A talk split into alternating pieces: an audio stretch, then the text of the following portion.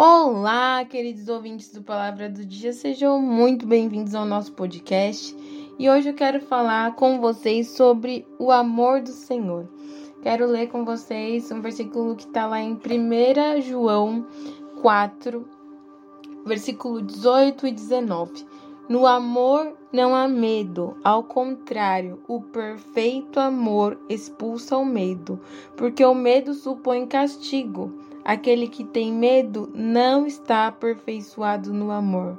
Nós amamos porque ele nos amou primeiro.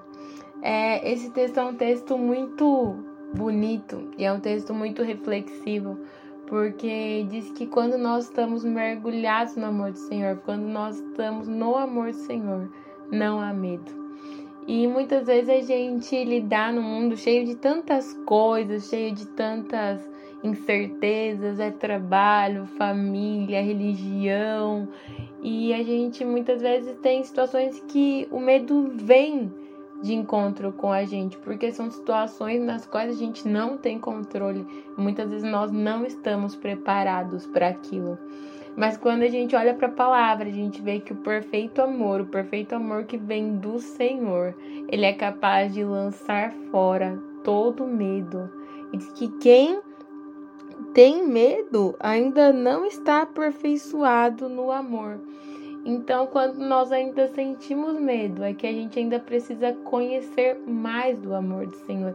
A gente precisa confiar mais no Senhor. A palavra também diz que os que confiam no Senhor são como os montes de Sião, que não se abalam, mas permanecem para sempre. Nós precisamos estar enxertados nesse amor perfeito do Senhor, nessa confiança que Ele pode trazer para as nossas vidas.